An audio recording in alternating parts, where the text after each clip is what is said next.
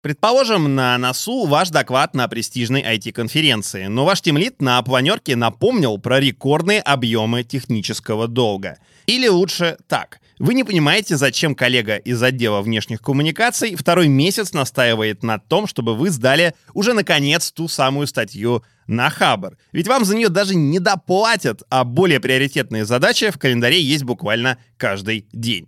То есть теоретически вы, конечно, не против рассказать о своем опыте другим, но куда обращаться по поводу выдачи двух дополнительных часов в сутки? Жизненно, не так ли?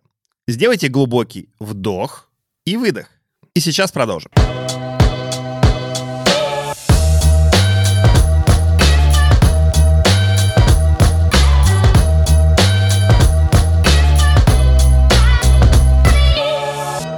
Друзья, всем привет! Это сегодня на ретро подкаст компании Selectel, в котором мы говорим о проблемах и жизни айтишников в современном мире. Поговорим, что в этом мире важнее быть или рассказывать о себе, о том, какой ты классный, и про это мы сегодня поговорим с замечательными а, гостями. Владимир Туров, разработчик компании Selectel. Владимир, привет. Привет. И еще у нас сегодня в гостях Альберт Усманов, человек, который поработал в таких компаниях, как Альфа-Банк, Сбер, ВКонтакте и является специалистом по маркетингу. Альберт, привет. Да, здравствуйте, коллеги. У нас есть э, такой вопрос, который мы всем задаем. Альберт, Начнем с тебя. Как ты думаешь, почему мы тебя пригласили поговорить на эту тему? Да, продюсер курса сказал, что у меня вроде неплохой какой-то талант в этом плане, и решил позвать. Все очень базово.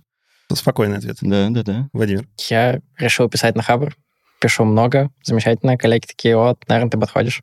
Главная мечта пиарщика — это человек, который э, сам пишет на Хабр, к которому можно прийти, и сказать ему, напиши статью, потому что обычно люди, которые работают э, в маркетинге, очень ищут людей, которые могут с чем-то техническим помочь, пиарщики. По своему опыту могу сказать, что это и благословение и проклятие, потому что я говорю, я заинтересовался вот этим, сейчас я об этом напишу, и ребята такие, так, как бы вплести рекламу в его очередной технический текст? Я бы вашему пиарщику премию выдал, потому что он фактически как бы все тебе делегировал, ты сам все делаешь, он потом так согласует и выложит. Проверяй. Мне кажется, даже сам выложишь. Прям идеально. Да. Идеально навык или умение о нем рассказать? Что важнее? Мне кажется, что здесь на самом деле лучше посовмещать первое и второе. Это некие зависимые вещи. Потому что если у тебя нет навыков, ну, например, там, пофиг на маркетинг, возьмем какую-нибудь физику, и нету таланта об этом что-то рассказывать, ну, у тебя не очень из тебя получится популяризатор науки, потому что на первых вопросах ты начнешь сыпаться. Поэтому как-то первое и второе важно. Согласен с этим или нет? Я согласен, что важно и первое, и второе, но как раз-таки наука — это интересный момент. Я сейчас аспирант, и я прекрасно знаю, что 4 года моей работы, какая бы сложная технически наука ни была, которую я двигаю, мне придется презентовать ее что-то около 10 минут. И самое главное, я должен буду хвалить себя, какой я хороший, что я сделал, причем даже результаты местами не столько важны, сколько важны, сколько статей ты написал, сколько конференций ты сделал. Но это, мне кажется, не очень самопиар, это больше, ну, когда мы учимся, там надо себя налезать, нахвалить, сдать определенный минимум и поехать дальше. Все-таки, когда мы выходим, популяризируем науку, это немножко про другое. Перед нами сидят люди, которые, например, вообще ничего не понимают в темной материи или там теории струн. Наша задача как-то попытаться это объяснить на двух пальцах, чтобы они два слова связали. При этом желательно, чтобы таких, как ты, было еще несколько штук популяризаторов, иначе все это превратится к тому, что у нас за медицину популяризируют один, прости господи, водовозов только.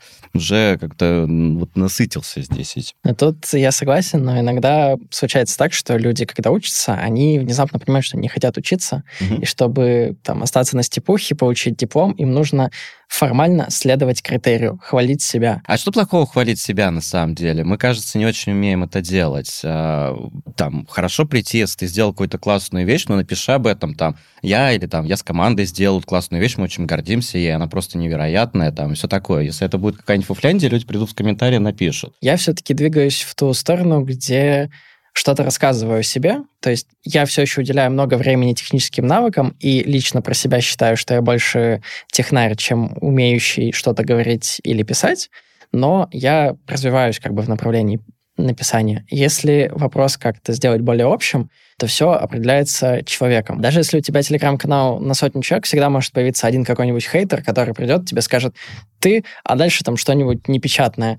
И это может очень сильно сбить самооценку, и такой, ну все, я, значит, всему интернету не нужен, а это всего один такой чел, который просто почему-то выразил Хейтеры, мы ждем вас в комментариях к этому выпуску. Наша самооценка в порядке, наверное. Альберт, как твоя самооценка? Я бы какую-то цель лучше себе поставил, зачем мне нужно вообще куда-то выходить. Потому что есть, да, действительно есть известные в узких кругах, так называемые, есть люди, которые вообще не высовываются, получают миллионные зарплаты, и все в их жизни очень сильно хорошо. Тут себе вопросом хорошо задаться, а нафиг мне это нужно. Нафиг это нужно, может быть разная история. Может быть история про то, что ты хочешь выйти на некую следующую грань. Вот ты всю жизнь работал, я не знаю, там, перформанс-менеджером каким-нибудь, и теперь стал, хочешь стать директором по маркетингу. Твоя целевая аудитория будет здесь владельцы бизнеса, например, или там какие-то вице-президенты. Они от должны хоть что-то слышать, кто-то должен порекомендовать. Нужно понимать, что люди, которые например, занимаются операционным менеджментом или стратегическим планированием, они могут быть, как пример, не сильно погружены в маркетинг или не очень сильно глубоко понимать в разработке. Вот что им сформировали там в голове, что они условно там посчитали, какую логику они приняли, они примерно так это воспринимают. И российский рынок — это рынок, в котором все строится плюс-минус по рекомендациям. И многие там работы, и продвижения, не знаю, возможности еще так, контакты. Есть другая история, опять же, связанная с контактами. Если мы хотим варить в своем рынке, ну, без контактов мы далеко не уедем. В общем, возвращаемся, хорошо бы задать себе вопрос, нафиг мне это нужно. Когда на него есть ответ, тогда можно уже понять, как мы это будем делать. Если нафиг нужно просто попиариться, работу получить, то можно и пиарщика нанять. Если хочется как профессионально ездить, ну, придется чему-то учиться. Если прикладывать немножко к теме нашего подкаста, да, про IT, у меня очень много знакомых людей, которые работают в пиар, и они всегда страдают от того, что им нужно а, пригласить э, разработчика куда-то, выдернуть его из его задач, из его э, ежедневной рутины, отправить его на конференцию на какую-то, рассказать что-то, подкаст, вот какая тебя, Владимир, пригласить.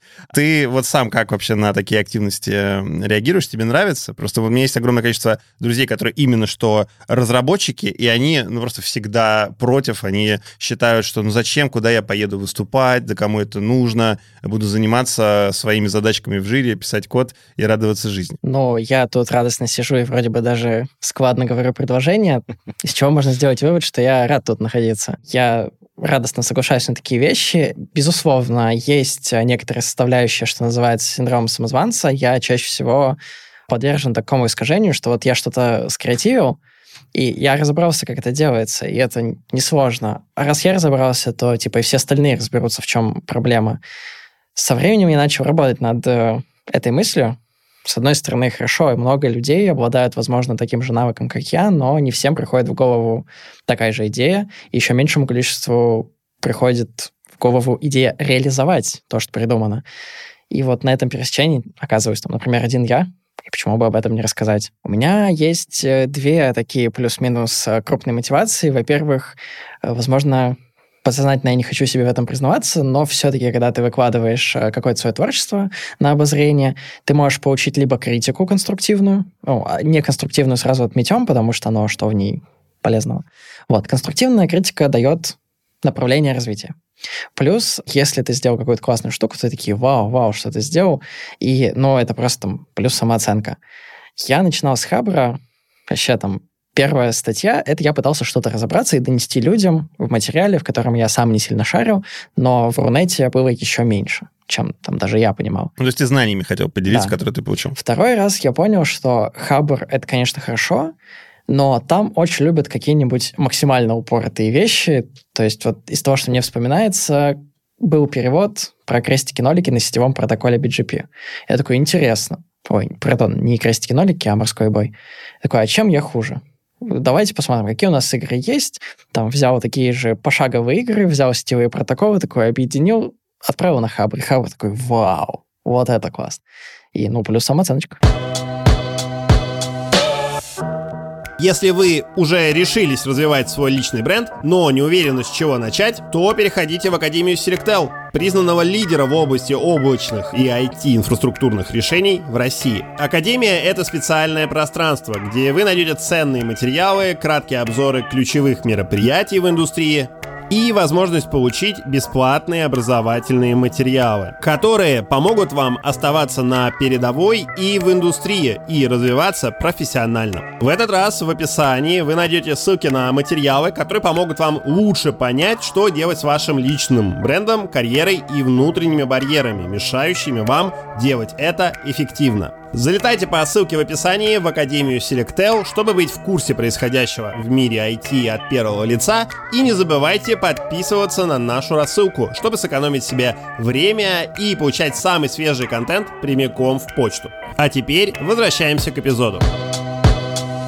Всем ли нужен личный бренд? Потому что кажется, что мы живем в таком мире социальных сетей, да, и ты такой смотришь ТикТоки, где люди что-то рассказывают, объясняют, YouTube открываешь, там эти тоже шорты, большие видео, и кажется, что все вокруг тебя занимаются личным брендом, и ты один такой недотепа, э, не, не завел свой телеграм-канал. Альберт, есть телеграм-канал? Нет. Почему? Вести надо? Его вести надо. Не до этого? Не до этого вообще. Всем ли нужен личный бренд, как ты считаешь? Ты, опять же, давай к целям. Вот он тебе зачем? Ну, нужен? зачем? Ты работаешь в IT, ты хочешь э, быть более заметным, хочешь получать лучшие предложения по работе, хочешь получать договоры, контракты какие-то, да, если ты работаешь на фрилансе, ну, кажется, что ты обязан сегодня быть заметным в информационном поле. Ну, условно говоря, просто твоего портфолио реализованных э, тобой проектов может, э, кажется, быть недостаточно для да того, нет. чтобы... А, есть один Data Science директор, так сказать, на рынке, которого мы особо не знаем, он светится на двух конференциях в год.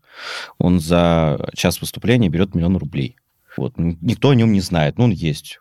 Как раз вот хорошо уважаем в узких кругах. А, есть другая история, когда тебя просто от этого драйвит, например. Я же не строю какой-то личный бренд, я просто делюсь тем, что мне интересно. Если бы я хотел увеличить свою аудиторию, я бы постил пердежные шутки, они вот так заходят, и там переводы других статей тоже все идеально идет. То есть вопрос э, к целям. Мне эта история нужна для того, чтобы у меня была большая записная книжка, я мог любому поговорить, написать, позвонить, решить любой вопрос, и плюс-минус там, приходя на какую-нибудь конференцию, люди мне спрашивали, а кто ты такой? Все. Мне это вот так вот вполне достаточно. Угу.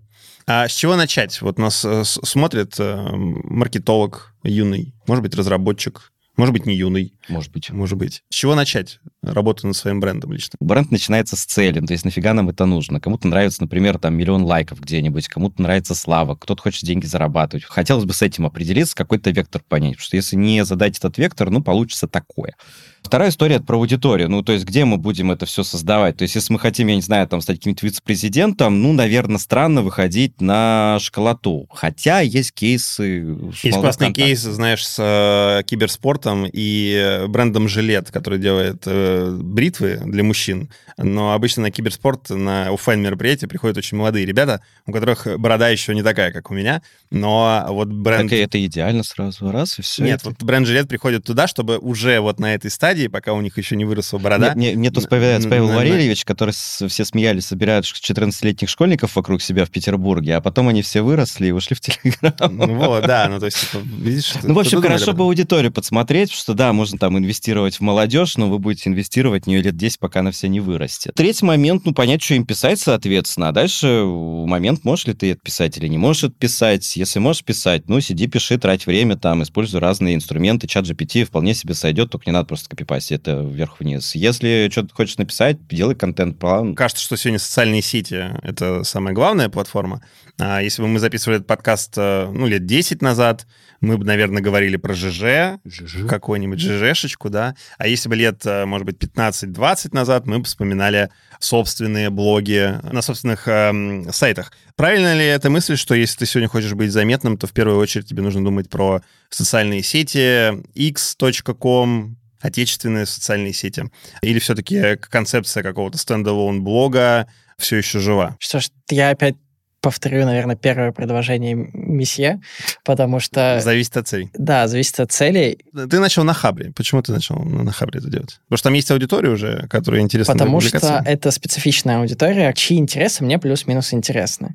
В плюс, когда ты пишешь на чужом портале, будь то развлекательный пикабу или более сложный Хабр или что бы то ни было, есть какая-то игрофикация. То есть вот у Хабра есть плашки, там автор не помню, второе и легенда, что чем больше статей признанных ты пишешь с определенным рейтингом, тем больше у тебя этих плашек.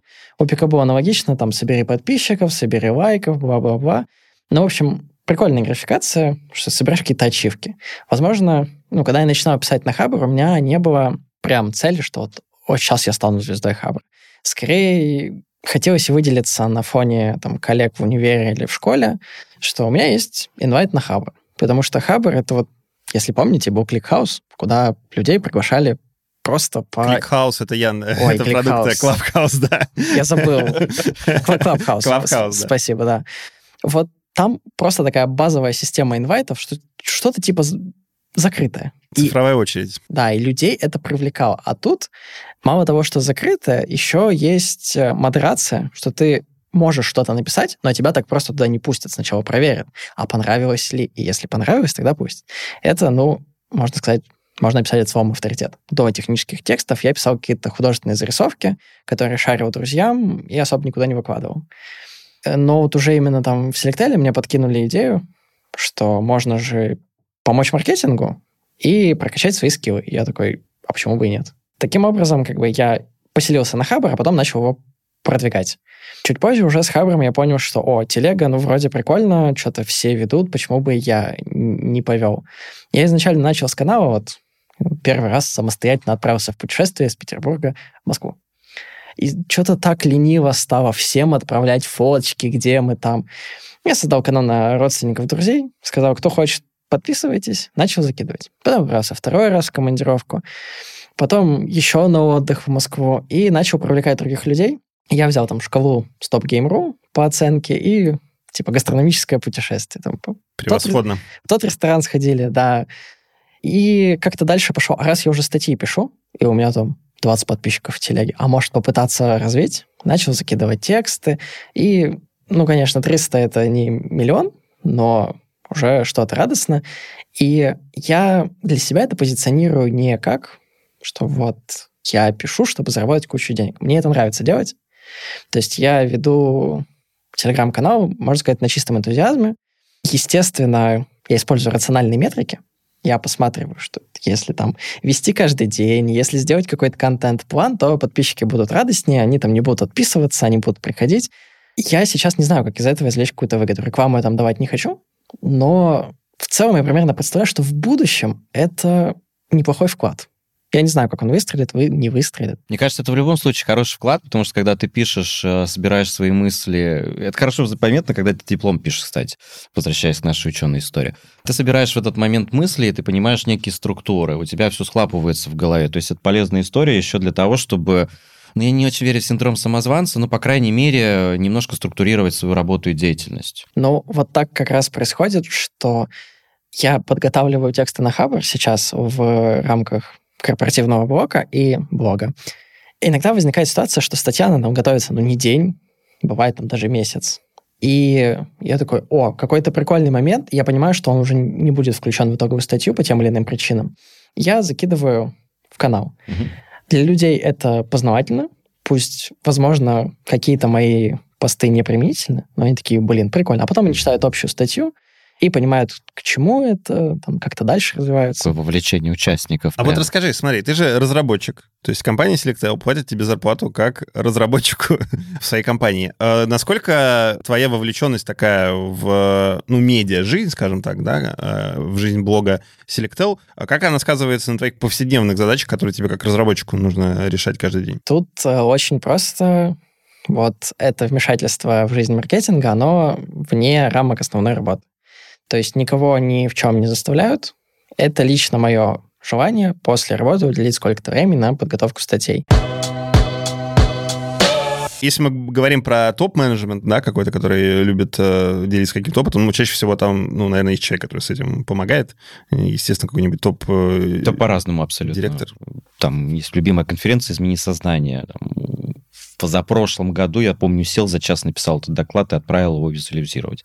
В этом году пришлось, конечно, попросить, чтобы мне сделали миллион выгрузок, потому что тупо не хватило времени. Mm-hmm. Ну, там и тема была сложная, искусственный интеллект в маркетинге, там прям надо было все очень по полочкам положить. Вот, возвращаясь к истории там, а что надо, не надо, я бы взял здесь маркетинговую модель 4P, это у нас продукт, то есть о чем мы пишем, э, прайс, ну, не очень применимо, на сколько времени мы инвестируем или сколько денег на рекламу, например, тратим. Что там, продукт, прайс, плейс, это куда мы все это дистрибутируем. Ну, очень странно искать программистов, например, не знаю, на тумблер или как он там назывался, вот то, что превратилось потом в Для фотографий? порно-шайку, да. Тамблер, тамблер. Тамблер, Тамблер, Product Place и Promotion, собственно. Дальше это все нужно куда-то выкинуть для того, чтобы как можно больше людей увидел. Ну, хорошее выкидывание, например, вот там, я устал фотки грузить, идите подписывайтесь, как бы вся семья залезла, это, ну, в каком-то смысле промо. Поэтому лучше взять вот эти четыре штуки, навесить на них, естественно, какую-то цель, нафига все это нужно, и постараться из этого собрать какую-то стратегию. Здесь еще подушню на тему маркетинга. Важно не забывать, что есть такой термин типа маркетинговой коммуникации. Это как часто ты забиваешь в мозг человеку какую-то суть. Потому что если там публикуешь одну статью раз в год, если ты, правда, не Нобелевский лауреат, наверное, на нее не очень сильно обратят внимание. Вот, поэтому тебе на, на входе надо хорошо бы как-то много контента генерить и смотреть, находить где-то некий баланс еще, чтобы тебе не отписывались, подписывались, ля-ля-ля, ездить на конференции, потому что только через Телеграм все не продвинешь. Вот. И здесь бы хорошо сесть и подумать, вот разрабатываю некие стратегии промоушен себя, хватит ли меня сил все это лобать, или мне нужно будет искать какие-то другие рефы, типа, там, посмотрите, там, Сергей Марков написал такую интересную штуку, а давайте мы сейчас ее все почитаем, я еще нашел статью и так далее. И это вас загонит, на самом деле, в историю о том, что вы еще на какие-то мониторинги сядете.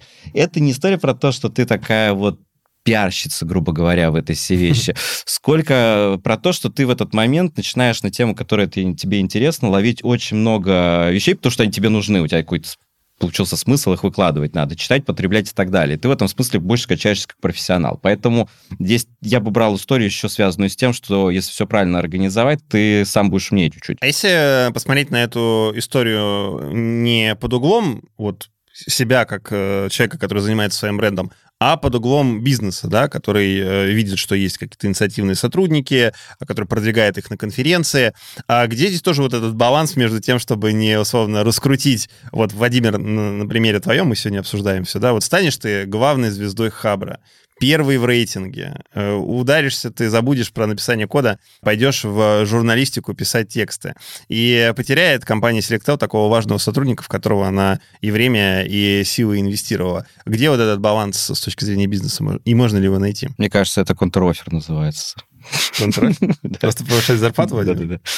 Владимир, приходили ли к тебе уже, знаешь, вот э, приходи работать к нам в vc.ru, например? Мне... За 30 тысяч рублей. Вообще, говоря про работу в медиа, наверное. Мне иногда пишут какие-то весьма странные сообщения, мол, вот у меня там есть один текст про игру Counter-Strike Global Offensive, ко мне пришли люди, говорят, не хочешь э, заняться рекламой в этой области? Я такой, «Ну, извините, не хочу. Они такие, ладно, спасибо. А среди вот таких каких-то реклам или займись копирайтом на благо какой-то другой компании, корпорации – Такое бывает, я просто вежливо отказываюсь. Но самое удивительное, наверное, что со мной произошло, мне в личных сообщениях сказали, мол, не хочешь написать книжку про искусственный интеллект? Я такой, не понял. Это серьезно? Да, абсолютно серьезно. Мы поговорили. Я понял, что то, что от меня ожидает издатель, оно ну, на голову выше. То есть вот мы говорили про искусственный интеллект, наверное, в выпуске раньше, в выпуске позже, как выйдет. И я пользователь искусственного интеллекта. Я могу воспользоваться вот этими существующими моделями, что-то их как-то объединить, скрестить ужа с ежом, но математическую базу я не знаю. А вот для книжки нужна была та самая математическая база. Mm-hmm. Я такой, ну, это приятно. Ну, нет. Да, ну, я, естественно, отказался. Ну, мог поискать соавтора. Или взять искусственный интеллект с автора. Вот взял бы альфа-код какой-нибудь кодекса, спросил его, типа как. Я просто, да ладно, вы не хотите, давайте я на своем примере расскажу, как сотрудник медиа, да. А, я работал в разных IT-редакциях, и э, в целом в каждую редакцию, в которую я приходил, я всегда понимал, что, ну, наверное, это не финальное мое место работы.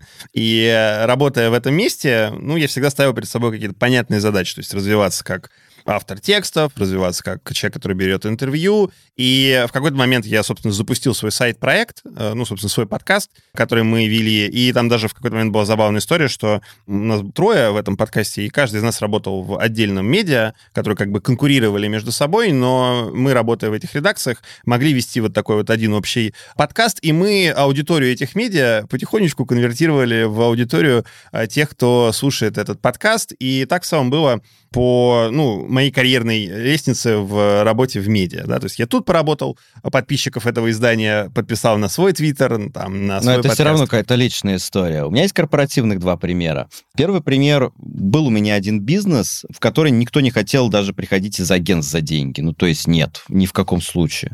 Вот. И за счет там личного бренда, типа, ребят, нет, на самом деле все хорошо, мы смогли подписать, на самом деле, все топовые агентства, и в конечном итоге там решить очень много бизнес-задач, это был такой большой поворот. Вторая история, если мы смотрим про HR-бренд. Если компания там какая-нибудь, я не знаю, Нижний Васюки, например, ну, там могут работать супер идеальные кандидаты, вообще все хорошо. Ну, очевидно, наверное, как бы с улицы не очень это все заметно, туда, скорее всего, люди не пойдут. А люди у нас там, ну, если разработка тусит, например, на Хабре, как пример. Маркетологи еще где-то тусят. А, ты, когда выкидываешь туда сотрудников писать умные мысли или не очень умные, ты каким-то образом еще показываешь, что, ну да, там вроде работают приятные парни или там девушки, например, к ним можно там рассмотреть, наверное, не какая-то шлачина, а вот тут какая-то контекстная реклама вылезла работа в этой компании, давай попробуй. То есть ты бизнес-задачу решаешь совершенно по-разному. У меня, когда я работал в РИА Новости, в KPI была прописана история о том, что там каждый social-медиа несчастный менеджер должен ездить на конференцию. Ну, молодые social-медиа менеджеры ездили на маленькие конференции, так назывались, учились на белочках. Ну, взрослые social-медиа ездили по большим конференциям.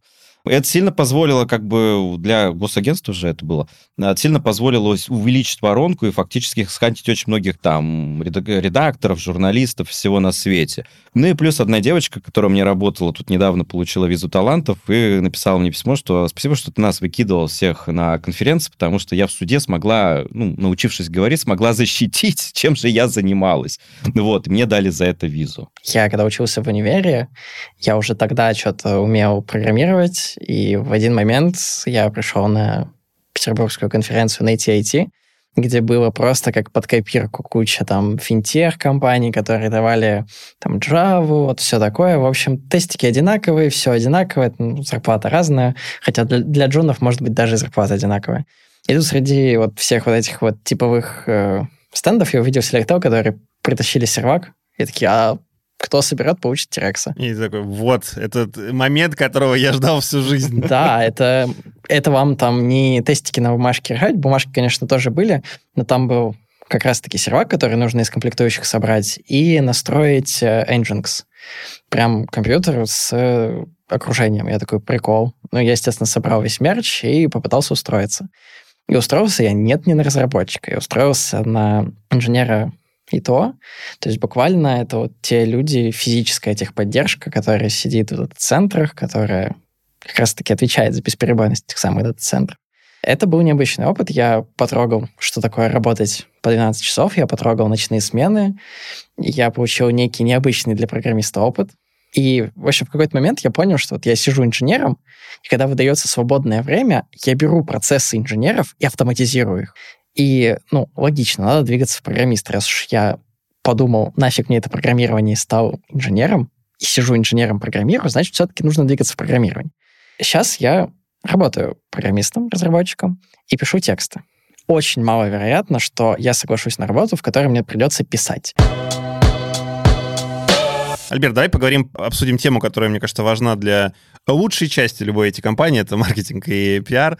Прекрасные э, мальчики, девушки, которые там работают, которым по работе приходится приходить к этим душным айтишникам и умолять их просто, чтобы они помогли им написать текст или чтобы они все-таки э, немножко отложили свои задачи и поехали, выступили на конференции, пообщались с другими людьми, рассказали про то, чем компания занимается. А вот как э, найти правильный подход и правильные слова вот к... Может, так... просто в KPI вписать. Таким людям? Э, кому? К разработчикам? Ну да, там какой-нибудь бонус закинуть. Знаешь, как это? Все, в, все, все кофеманию приходишь, а Опытный там, маркетолог, все в деньгах Набил 10 штучек, получил 30 тысяч рублей за это. Почему бы и нет? Не знаю, у вас прописано в KPI выступление? А ты не можешь об этом говорить точно? Ну, для разработчиков, как бы разработчики занимаются разработкой, а вот взаимодействие с маркетингом — это уже отдельно. И вот про это уже не могу. Хм. Слушай, хороший вопрос. Слушай, я не знаю, как на него ответить. Мне кажется, что если есть некий набор людей в компании, которые хотят что-то о чем-то говорить, их пиарщики обычно сразу видят, вытаскивают и тащат вверх. Есть люди, которым просто это нравится. Есть компании, которым ничего не интересно нигде здесь писать, выступать и прочее, ну, по разным причинам. Если так уж хочется пиарщику, ну, пусть он наймет себе какого-нибудь технического редактора, и тот будет писать какую-нибудь чушь. В хорошем смысле слова, естественно. Окей, тогда, может быть, другой совет. Сегодня очень много контента. Э, и... Не, контента сейчас очень не хватает, кстати. Не да. зря. Не хватает? Очень мало контента. Его Смотри, как раз очень большая контента? нехватка. Тут важно уточнять, какого контента. Если ты начнешь листать YouTube Shorts, ты поймешь, что контента низкокачественного дофига. А вот если листать какой-нибудь хабр, то да, он действительно быстро заканчивается. Э, ну, в любом случае, мы это обсуждали в другом выпуске подкаста, что сейчас его, кажется, будет еще больше становиться из-за внедрения э, нейронных сетей. Но так или иначе, мы говорим про IT в этом подкасте, и, ну, все-таки в этой сфере контента предостаточное количество. Если говорить даже про те же IT-подкасты, это одна из самых ну, больших категорий на русском языке. А как в такой очень конкурентной нише стать заметным, если ты вот только встал на этот э, путь создания собственного бренда? Есть ли какие-то проверенные лайфхаки? Писать о том, что нужно людям, не идти в подкасты. Не идти в подкасты — это хороший совет. У меня есть только субъективно, очевидно, я маркетинг только так пальчиком потрогал в рамках своего телеграм-канала. По моим замечаниям, вытянуть можно двумя способами. Очевидно, либо упорным трудом, как раз-таки, либо набивая шишки на этом самом маркетинге, как-то пытаясь продвинуться, либо иногда выстреливает, если ты в чем-то необычен. Вот это уже чисто мои такие субъективные штуки. YouTube Shorts мне предлагают вообще кучу всякой фигни, которую, возможно, даже не стоит смотреть. Но среди них иногда бывают там люди с необычной постановкой речи, которые вот прям говорят а это как музыка для ушей. И я на них остановлюсь. Возможно, они делают увеселительный контент, а не познавательный, который мне более интересен. Но вот просто из-за там тембра голоса, формулировок, еще чего-нибудь. Есть, наверное, еще какой-то, да, набор базовых умений, которые, ну, в целом, э, любому человеку было бы неплохо получить, и по работе с текстом, формулировок предложений. Ну, все знают там книгу «Пиши, сокращай». Э, можно там по-разному к ней относиться. Кто-то ее любит, кто-то ее не любит. Но все равно это полезно ее прочитать, чтобы четче уметь формулировать свои мысли. Вот ты про речь сказал, да? А что можно еще выделить из ну, такого? Ну, все навыки, которые мы обычно до девятого класса получаем, умение писать по-русски. У нас было черчение, сейчас, наверное, люди рисуют уже что-то, ну, то есть хотя бы понимать, как визуально что-то строится, что захватывает, что не захватывает. Ну и какую-то тему выбрать, мне кажется, что это логика была у нас в школе, да? Mm-hmm. Вот это, мне кажется, вполне себе достаточно. А остальное, оно с опытом, возрастом приходит. Ну, тот же журфак, если вспоминать, ты же учился или не учился? На журфаке нет, не у учился? техническое. У меня вот подруга там училась, он говорит, мы год учили журналистику, и следующие четыре мы читали книжки для того, чтобы просто элегантно вплетать слова, будущие статьи, которые пишут. Самое спорное, мне кажется, образование в России это, это журналистика, и, по крайней мере, вот в сфере, где, э, где я работал, было примерно ноль людей, которые учились на журналистов. Наверное, во многом это говорит нам о том, почему IT-индустрия медиа не самая развитая в России. Я думаю, что есть какие-то курсы, я не знаю, редакторство на раз, два, три. Туда можно засунуть вот всех ну, разработчиков ну, и все. И может есть, это можно, можно в него просто писать. И а, в целом так некоторые уже, уже делают. А давайте здесь перейдем к рубрике. Альберт, расскажу тебе, у нас есть специальная рубрика, где мы просим наших гостей э, говорить на корпоративном языке. Я зачитываю тебе предложение, ага. которая не очень аккуратно сформулирована, и иногда даже, может быть, грубо, а тебе нужно э, назвать то, как бы ты написал это в официальной переписке с, со своими коллегами. Господи, мне тут вспоминается кейс, когда у нас был коллега, или у коллеги был коллега, который полгода общался с другими людьми цитатами из всяких там не знаю, ведомственных э, переписок МИДа. Угу. И никто не, понимал, никто не понимал этот прикол, пока он сам не сказал. То есть его воспринимали в этом контексте как немножко сумасшедшего, но тактичного человека, что там говорится так элегантно, вроде ни о чем, и вроде по смыслу всем хорошо. Это, иску... ну. это искусство дипломатии. А, давай, Альберт, начнем с тебя.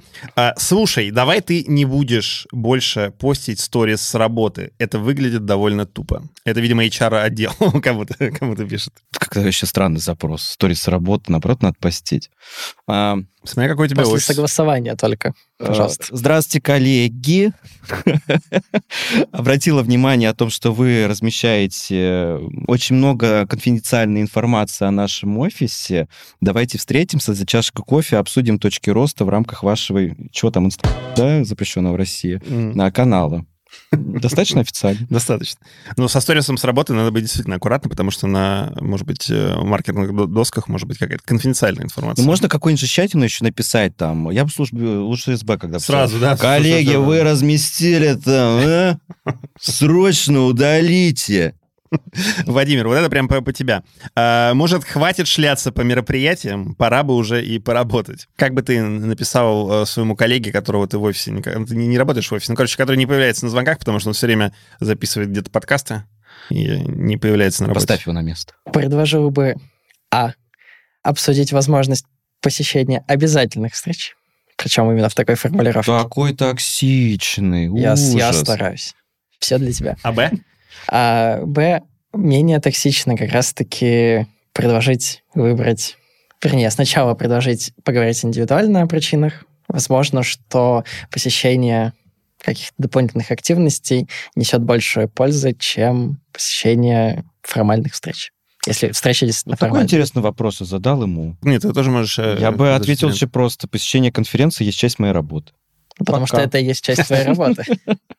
Если это прописано в твоем трудовом договоре. Какая разница? Ты же там учишься, Но у нас есть обучение, и обучение как бы это часть работы. Что, что поделать? В общем, ребята, вы очень корпоративные сотрудники. Можно порадоваться. Обычный призыв в нашем подкасте, друзья, не будьте токсичными на работе. Давайте вернемся к личному бренду. Как не потерять мотивацию этим заниматься, если у тебя ну, какой-то небольшой личный бренд? Условно, ты видишь телеграм-канал, на который подписано 100-200 человек. Я знаю, Альберт, ты сейчас скажет, скажешь, зависит от задачи, которую ты ставишь. Но, тем не менее, как э, не потерять вот эту мотивацию, если у тебя... Ты много лет этим занимаешься, а условно не растет аудитория. Подумать, почему она не растет, Это хороший совет. поставить себе цель.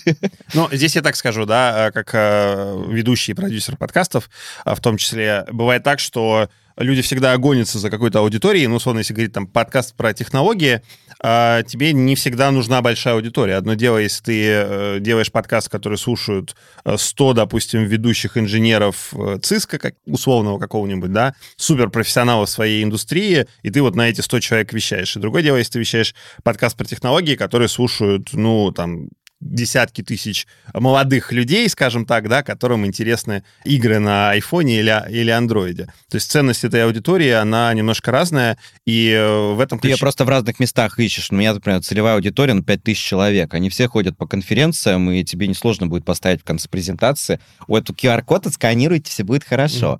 Если ты идешь на массовую аудиторию, ну, ты вынужден как, какими-то другими способами промоутить себя. Ну, не знаю, там, просить людей, чтобы твои посты делились. Кстати, вполне себе нормально воспринимают это. Или там, опять же, статьи писать, подпишитесь на меня. Если ты там совсем большой взрослый человек, ты можешь использовать корпоративные ресурсы и сказать, мы разыгрываем там, я не знаю, какую-нибудь карточку мир. Но если вы подпишете только на вот 28 каналов, среди которых один из моих, Мгм. тоже хорошо работает. Насколько этично заниматься вот тем, э, чем я занимался, то есть использовать э, ресурсы компании, в которой ты работаешь, чтобы привлекать их на свои личные Ну, немножко каналы? некорректно, но ты же можешь э, как бы создать канал, ну, не знаю, какой-нибудь зеленый кружок или красный кружок, и там публиковать всю информацию о маркетинге для рынка. Потом ты уйдешь, канал передашь. Все хэппи. Зеленый кружок. Зеленый кружок. Владимир, ставишь ссылку в конце на свой телеграм-канал? Разрешат, вставлю. Не разрешат, не вставлю.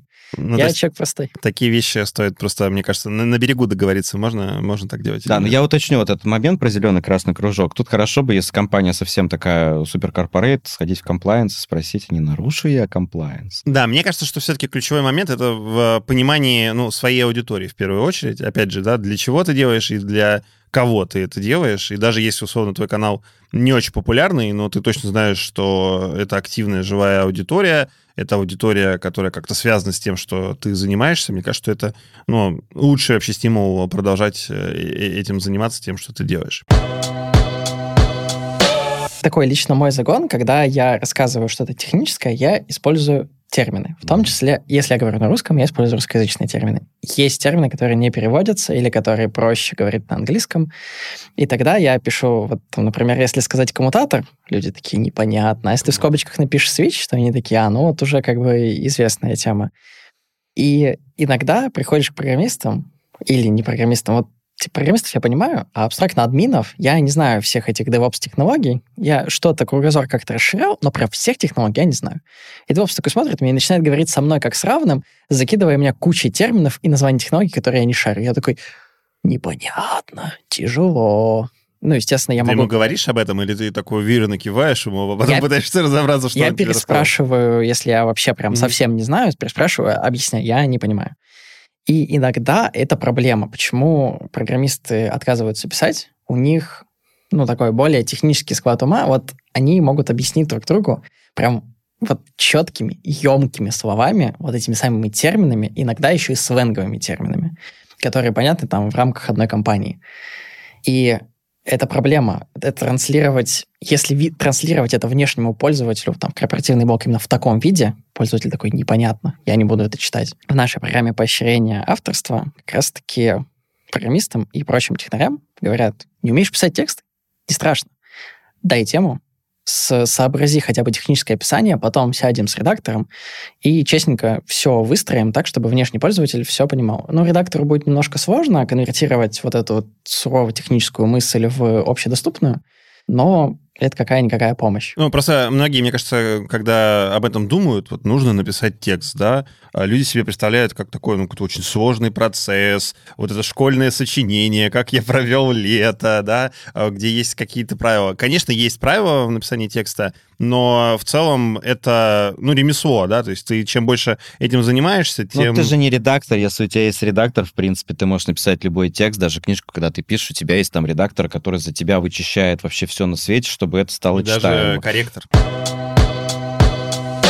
Мой поинт в том, что, опять же, да, развитие личного бренда не должно быть самоцелью, и в целом всегда Да кру- почему нет? круто этим заниматься, потому что ты можешь просто новые навыки получить. Как вот ты упомянул, что умение писать тексты поможет тебе лучше делать какие-то с- Да почему нет? записки. Если ты хочешь просто, я хочу, чтобы мне все знали, я не знаю, говорили, Господи, кто ж нам пришел? Всех этих навыков не потребуется, если есть бюджеты.